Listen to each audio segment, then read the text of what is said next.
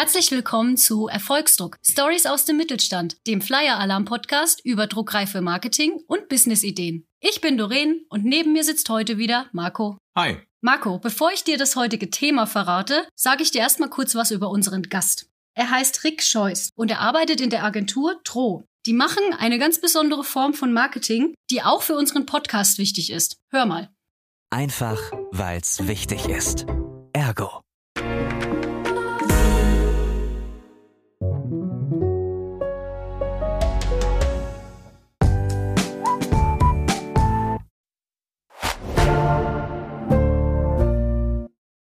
Ah, okay. Also ich habe jetzt hier so eine Art Radio-Jingles gehört oder Werbemusik. Also gehe ich mal davon aus, dass sich der Rick irgendwie mit Klang oder Hörmarketing auseinandersetzt. Ganz genau. Soundbranding heißt das Ganze. Und darunter versteht man alles, was rund um eine Marke zu hören ist. Also zum Beispiel ein Soundlogo, ein Radiospot oder auch die Musik einer Hotline. Aber welche Wissenschaft da eigentlich dahinter steckt und wie man zu so einem Soundbranding kommt, das erzählt uns Rick am besten selbst. Hallo Rick, schön, dass du heute dir Zeit genommen hast für ein Interview mit uns. Wir freuen uns sehr, dass wir mit dir reden dürfen. Als allererstes würde ich dich doch mal bitten, stell dich doch mal kurz vor und erzähl uns, wo du arbeitest. Ja, hallo, ich freue mich auch sehr, dass ich bei euch zu Gast sein darf. Vielen Dank für die Einladung. Rick Scheuß ist mein Name und ich bin Geschäftsführer der Tro GmbH, eine Agentur für akustische Markenkommunikation. Akustische Markenkommunikation, das musst du uns ein bisschen erklären. Was genau macht ihr alles? Was heißt das? Naja, wir sorgen dafür, dass Marken ich sag mal so, in einer lauten Welt gehört werden. Also wir haben ja eine Vielzahl an Botschaften, die Menschen jeden Tag erreichen. Und äh, wir haben auch sowas wie, ich würde fast sagen, eine Lärmverschmutzung. Also wenn wir mal in unseren Alltag blicken, dann schauen wir, an wie vielen Stellen wir Dinge hören, ob das äh, auf der Straße der Verkehr ist, bis hin zu, wenn wir in der Küche morgens die Kaffeemaschine einschalten oder im Café sind und mit der Apple Watch bezahlen oder wenn wir beim Arzt sind und irgendwelche Geräte klingen, äh, wenn wir ein äh, Smart Home bedienen, dann klingt alles. Und Marken wollen ja eben einen Teil dieser Aufmerksamkeit auch für sich gewinnen, um ihre Botschaften zu platzieren und wollen, dass diese Botschaften auch durchdringen. Und da spielt natürlich die Tonspur der Marke eine sehr große Rolle. Also wenn man jetzt an Werbung denkt, die Musik zum Beispiel, wenn man an ein Intro eines Podcasts zum Beispiel denkt, auch das hat ja eine identifikatorische Wirkung. Und um diese Dinge, um all diese Dinge kümmern wir uns, damit Marken ihre Botschaften an Mann und Frau und alles dazwischen bringen.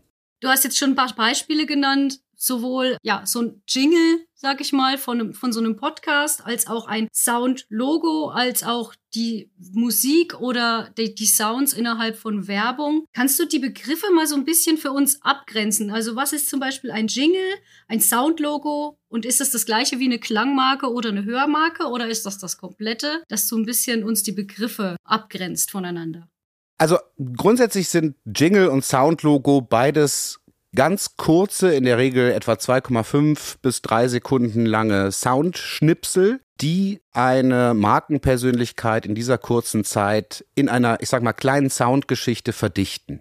Das ist äh, die bekanntesten Beispiele, wie man vielleicht Soundlogo und Jingle noch unterscheiden kann, ist das Soundlogo der Telekom, ne? also kennt jeder. Und dann gibt es so eher Jingle-artige Sound-IDs, wie zum Beispiel das von Carglass. Also Carglass repariert's, Carglass tauscht's aus und Jingles sind in der Regel gesungene Soundlogos. Aber das sind so die ganz kurzen Merkmale, eigentlich entsprechend eines visuellen Logos, an der man dann Marken sehr schnell, sehr prägnant in jedem Kontext wiedererkennt. Genauso wie wenn ich das Telekom Magenta T sehe, dann weiß ich, es ist die Telekom und in einem audiovisuellen Kontext wird das hinterlegt mit dem Soundlogo und in rein akustischen Touchpoints, die es ja auch zu bespielen gilt für Marken, sind wir wieder beim Thema Podcast, äh, Radio, äh, Hotline, äh, also rein akustische Touchpoints. Da habe ich ja keine Möglichkeit, mit einem visuellen Logo mich erkennbar zu machen und dafür nutze ich dann ganz insbesondere das Sound-Logo, Audio-Logo, Sound-ID, Jingle, wie man es auch immer nennen mag. Im Grunde genommen sind es Synonyme.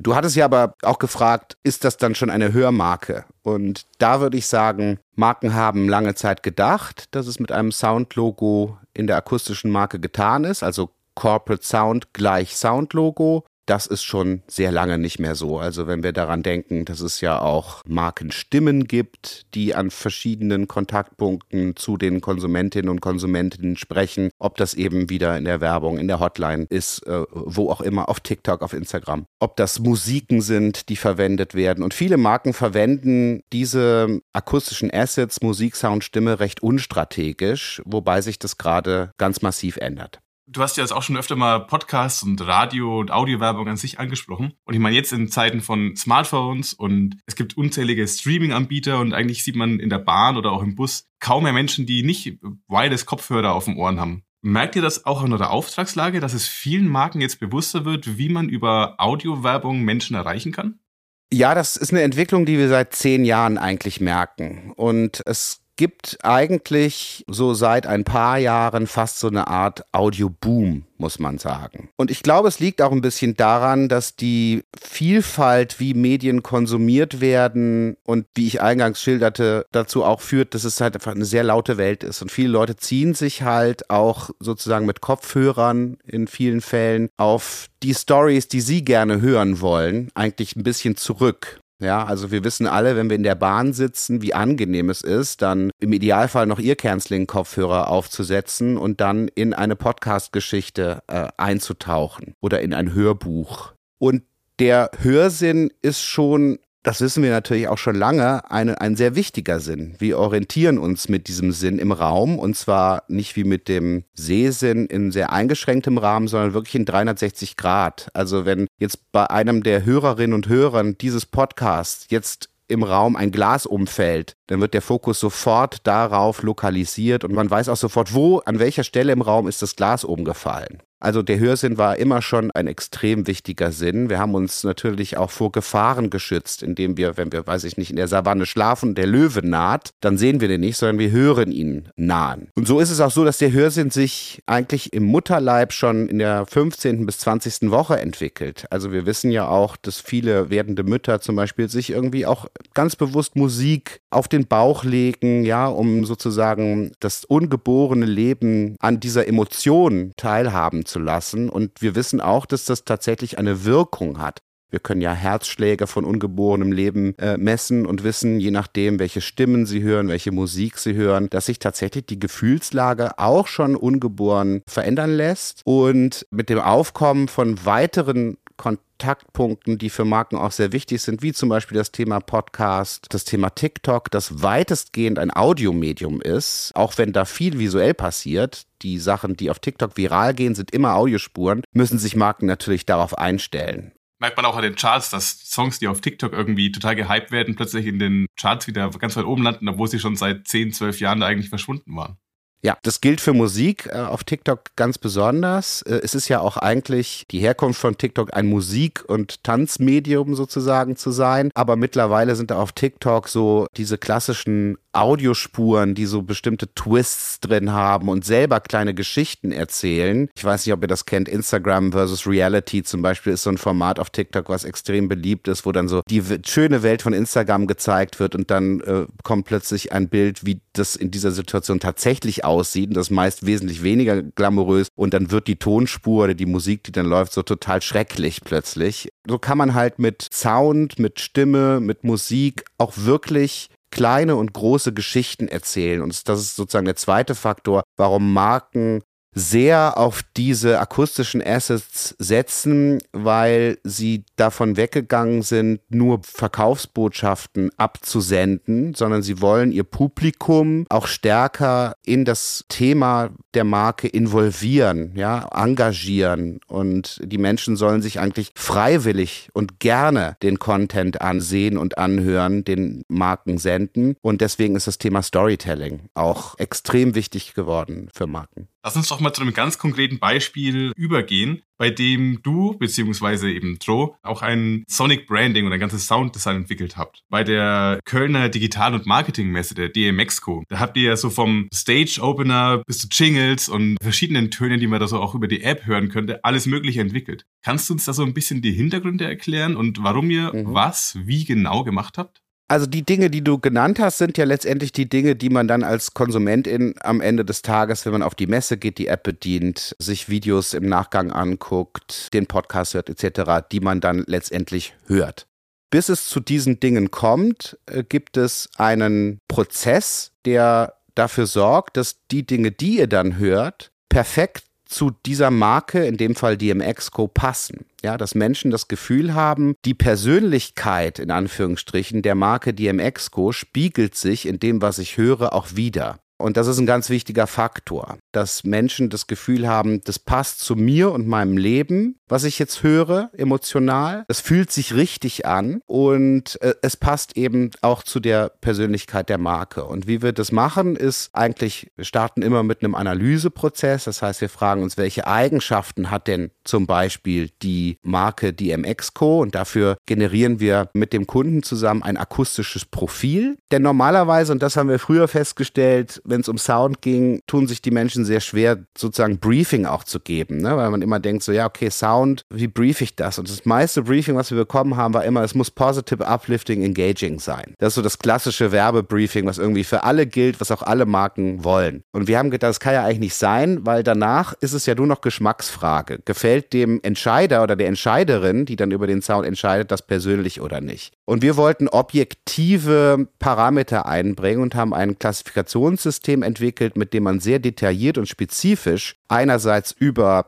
die Eigenschaft von akustischen Assets reden kann und auf der anderen Seite auch über Markenpersönlichkeiten. Das heißt, in diesem Klassifikationssystem kann man bestimmen, zum Beispiel wie munter, sonnig, friedlich, äh, melancholisch, sehnsüchtig, energetisch, zart oder auch spirituell eine Marke wirken soll auf ihr Zielpublikum, wie weiblich oder männlich, wie urban oder ländlich, nahbar oder weit entfernt, innovativ, traditionell, perfektionistisch, fantasievoll etc. Es ist ein Set aus 30 Kriterien und wir entscheiden dann immer mit den Markenverantwortlichen gemeinsam, okay, wie hoch soll das bei jedem Attribut ausschlagen? Und dann entwickeln wir eben daraus dieses akustische Profil. Und parallel dazu haben wir einen Algorithmus trainiert mit Daten also mittlerweile haben über 80.000 Menschen auf der ganzen Welt 2000 Soundschnipsel bewertet nach diesen Kriterien. Und wir können auf Basis dieses Algorithmus nun messen, welche Musik in welchem Kontext welche Wirkung auf Menschen hat. Welche Stimme auf Menschen wie und wie wirkt und auch wie ein Soundlogo rezipiert, wahrgenommen wird auf dieser emotionalen Ebene. Also wir können die emotionale Wirkung von Soundassets messen. Das ist sozusagen die eine Seite, wie wir Marken in Sound, Musik und Stimme übersetzen können. Und der zweite Weg ist, ich sage das eingangs, Storytelling ist wichtiger geworden. Und jedes Soundlogo muss auch eine kleine Geschichte erzählen. Und es können manchmal ganz einfache Geschichten sein. Also wie zum Beispiel, wir haben mal für die Versicherung die R&V ein Sonic Branding gemacht und auch da war ein Asset ein Soundlogo. Und das Konzept dieses Soundlogos war der akustische Handschlag.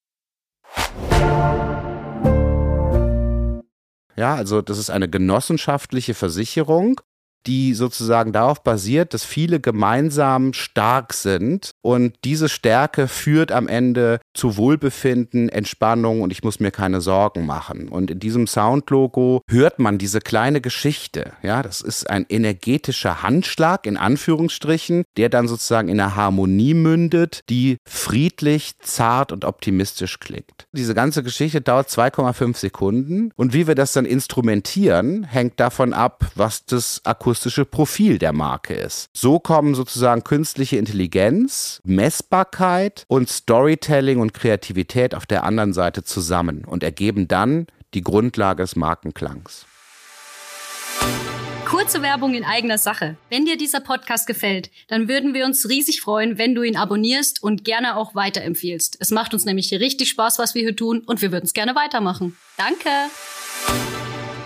Du hast gerade von einem 2,5 sekundigen Ton gesprochen, der all das in sich vereint. Wie viel Arbeit steckt in diesen zweieinhalb Sekunden denn drin? Also wenn man alles zusammenrechnet, auf jeden Fall schon. Es gibt doch immer diese, wie viel Tassen Kaffee haben wir getrunken? Also das, das, das waren auf jeden Fall eine ganze Menge. Ja, die reine Produktion. Wir versuchen natürlich auch auf Basis solcher Daten und Briefings und Stories auch auf verschiedenste Art und Weise zu interpretieren. Wie könnte man das denn auch hörbar machen? Allein die Produktion sind bei uns meistens vier unabhängige Produktionsteams, die dann auf Basis unseres Briefings und des Profils Varianten entwickeln. Dann geht das in der Regel nochmal in der Marktforschung und darüber wird dann entschieden, welches Soundlogo es dann am Ende wird. Das heißt, das ist ein Prozess, der schon Wochen dauert, was ja aber auch eigentlich klar ist, dass man da sehr detailliert und genau arbeitet, denn das ist das Signal, was Leute immer hören werden in Zukunft, wenn sie auf die Marke R&V oder DMX-Co zum Beispiel dann treffen werden. Das heißt, das muss perfekt zu dem passen, was die Marke als emotionales Ziel vorgegeben hat. Und von daher ist es schon bei solchen medienstarken Marken ein hoher Aufwand.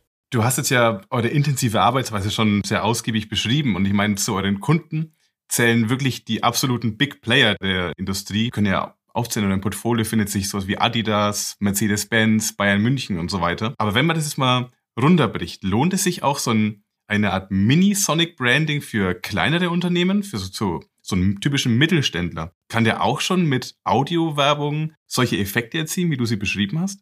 Ja, absolut. Ich glaube, es wäre dieselbe Frage, wenn man sich stellen würde, braucht denn ein Mittelständler ein visuelles Logo oder nicht? Oder schreibt er einfach mit Times New Roman oder Comic Sans seinen Firmennamen hin? Da würde jeder sagen, ja, natürlich braucht er ein Logo. Und sobald eine Marke akustisch kommuniziert im Sinne von, es gibt ein Erklärvideo zum Produkt, es gibt ein Recruiting-Video für zukünftige Mitarbeitende, die angeworben werden. Konkurriert er ja, also irgendein mittelständischer Autozulieferer in Baden-Württemberg konkurriert ja, was Fachkräfte angeht, zum Beispiel mit Porsche, Siemens, ja, große Marken. Und auch da muss er ja dafür sorgen, dass ein bestimmtes Gefühl entsteht, was den potenziellen Bewerber, die potenzielle Bewerberin dazu verleitet, zu sagen, ach, das ist aber eigentlich doch ganz cool. Und das können wir beeinflussen. Auch der Mittelständler wird eine Kundenhotline haben und möchte gerne, dass Menschen sich dort wohlfühlen, wenn sie dort anrufen und sich nicht abgelehnt fühlen oder das Gefühl haben, sie warten unendlich lange und damit wird ihr Problem, mit dem sie angerufen haben, nicht gelöst, sondern noch größer. Und auch das kann man über Sound und Feedback-Sound und Musik und die Stimme natürlich steuern. Also natürlich ist es so, dass die Anzahl der Assets wesentlich geringer sein wird als bei einer Marke wie der Ergo-Versicherung. Aber wenn man sich zum Beispiel anschaut, du nanntest ja das Beispiel DMX-Co, das ist ja auch kein Riesenkonzern, gehört zwar zur Köln-Messe, aber es ist letztendlich, wenn man es mal ganz genau nimmt, eine Veranstaltung, die einmal im Jahr stattfindet. Und klar gibt es noch Apps und Podcasts und so weiter. Aber in dem Fall ist es zum Beispiel so, Thema Messe überhaupt nicht unwichtig oder Klang im Raum. Die Leute, die sich in dieser lauten Umgebung befinden, die sollen sich dort auch wohlfühlen die sollen genau wissen, wann die nächste Session losgeht. Das können wir alles mit Sound steuern. Also von daher würde ich sagen, es macht fast keinen Unterschied, wie groß eine Marke ist, wie groß ihr Media-Budget ist.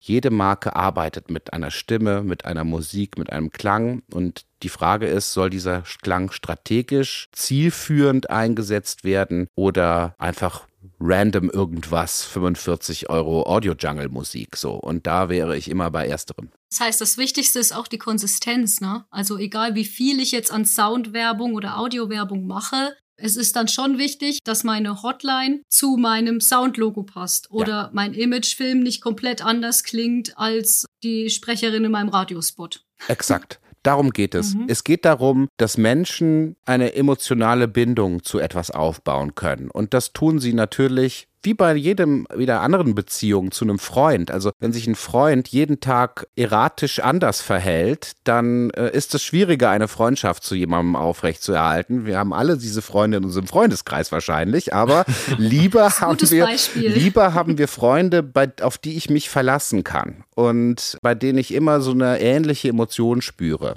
Im Idealfall werden Marken ja auch zu langjährigen Begleitern ihres Publikums und dabei können wir helfen. Und ihr macht nicht nur dieses Konzeptionelle, was du jetzt am Anfang erklärt hast, sondern ihr produziert das auch alles, richtig? Ja, ganz genau. Also ihr habt wirklich so ein komplettes Studio, ihr habt Sprecher, Musiker, äh, keine Ahnung, wie darf ich mir das vorstellen? Ja, also wir haben einerseits die Abteilung Strategie und Consulting, also da geht's, ne, wie wir gerade beschrieben haben, auch um die Übersetzung, um die Frage, was braucht denn genau dieser Kunde eigentlich, um vernünftig akustisch kommunizieren zu können. Dann gibt es die Abteilung der Kreation, die diese Konzepte entwickelt und es gibt dann eben die Abteilung der Produktion, die ist bei uns, bei uns nochmal aufgeteilt in Musik und Audioproduktion. Im Bereich Musik arbeiten wir mit sieben KomponistInnen zusammen, die den ganzen Tag nichts anderes machen, als tolle Musik für Marken und KünstlerInnen schreiben. Das sind auch Leute, die musikindustriell erfolgreich sind. Also schönerweise hängen hier nicht nur Markenlogos bei uns, sondern auch ganz viele Platin- und Goldalben. Und das liegt daran, weil wir einfach glauben, dass jede Marke es auch verdient hat, nicht nur irgendwie einen konsistenten Klang zu haben, sondern dass die Qualität des Klangs auch keinen Unterschied zu dem machen darf, was man sonst so an toller Musik im Radio zum Beispiel hört. Genau, und dann gibt es eben die Audioproduktion, wo wir Sounddesign machen, wichtiger Faktor in letzter Zeit auch das Thema Audio-User Experience. Also wie klingt es eigentlich, wenn ich meinen Herd einschalte und wie klingt das, wenn der mich warnt, dass der Kuchen fertig ist. Das muss ja nicht auch immer ein nerviges Piep-Piep-Piep sein, sondern es darf ja auch ein schöner Klang sein, der sich in mein Zuhause einfügt. Ist auch ein wichtiges Thema geworden. Service- und Produktklang. Genau. Und das produzieren wir alles in-house. Habt ihr auch noch so einen Menschen, so einen Sounddesigner, wie man das ganz früher von so Filmen kennt, der in so einem Räumchen sitzt und dann mit Styropor das Geräusch von Schnee imitiert oder an irgendwelche Glöckchen klingelt? Also so ein Sounddesigner von früher? Gibt's sowas noch oder Ich gibt's muss- den nicht mehr? Ich muss dir sagen, ich hätte das so gerne. Ich hätte gern so ein Hörspielstudio, wo, wo ich so, äh, weiß nicht, ein galoppierendes Pferd mit Kokosschalen machen äh, könnte. So großartig. Oh ja. Man muss sagen, äh, das ist natürlich alles komplett digitalisiert mittlerweile. Also die meisten Sounds, die hat schon mal irgendwer, irgendwo jemand aufgenommen. Aber es gibt durchaus immer wieder Fälle, wenn wir, weiß ich nicht, für irgendeinen Zwieback oder so oder einen Keks äh, was aufnehmen, dann haben wir natürlich große Freude daran, uns hier ins Studio zu stellen und alle ganz viel Kekse zu essen und den Klang, wie das klingt, wenn der besonders knackig und frisch klingt, äh, sozusagen auch aufzunehmen. Aber ansonsten ist das doch sehr digital. Eine letzte Frage haben wir noch. Wenn man jetzt als so ein kleines mittelständisches Unternehmen denkt, ja, so ein Sounddesign, das klingt gut, ich möchte das auch angehen. Was wären jetzt so die ersten Gedanken und die ersten Schritte, die man unternehmen sollte? Der erste Schritt wäre ganz sicher, uns anzurufen. Und zwar auch genau uns und niemand anders.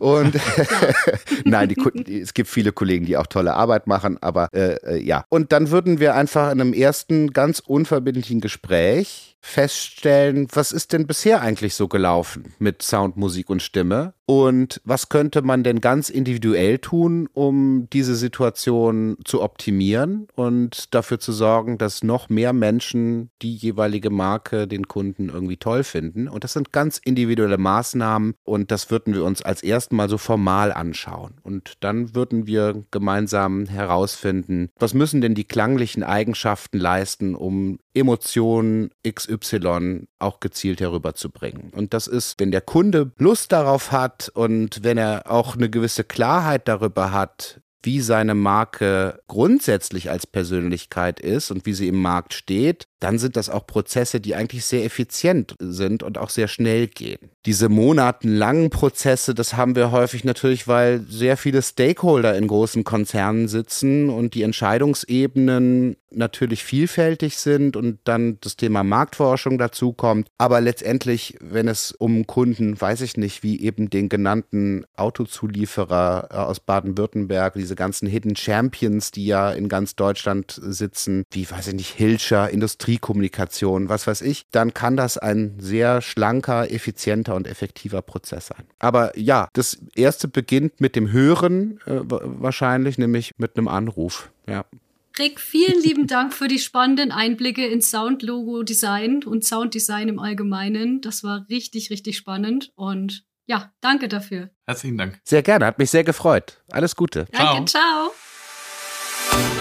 Also mir war ja gar nicht klar, wie viel Arbeit und Forschung an so einem zweieinhalb Sekunden Jingle dranhängt. Aber ich meine, Okay, Musik und Töne wecken nun mal Emotionen. Und ich musste während unseres Gesprächs immer mal wieder an meine Küchenmaschine zu Hause denken. Weil immer wenn die mit dem Essen fertig ist oder wenn halt so ein Arbeitsschritt abgeschlossen ist, gibt die so einen wohlwollenden Signalton von sich. Und wenn ich diesen Ton nur höre, dann bekomme ich schon Lust aufs Essen. Aber nach unserem Gespräch mit Rick bin ich mir jetzt ziemlich sicher, dass das gar kein Zufall ist. Mit Sicherheit ist das kein Zufall. Denn ich habe gelernt, der Klang einer Marke ist genauso wichtig wie ein bildhaftes Logo. Denn mit Sounds und Klängen kannst du ganze Geschichten erzählen und so eben auch eine Verbindung zu deiner Marke schaffen. Damit das Ganze aber so funktioniert, brauchst du erstmal ein gutes Konzept und das entwickelst du am besten mit echten Profis. Denn hier geht's darum, welche Emotionen willst du eigentlich wecken mit deiner Marke und mit deinem Sound. Danach geht's in die Produktion und hier ist es wichtig, dass das Ganze konsistent bleibt. Das heißt, egal ob du jetzt eine Melodie für deine Hotline brauchst oder ein YouTube-Video vertonen möchtest oder ein Podcast-Jingle produzierst, es sollte eine gewisse Wiedererkennung da sein, damit die Menschen, die dich hören, auch wissen, dass deine Marke gerade abgespielt wird.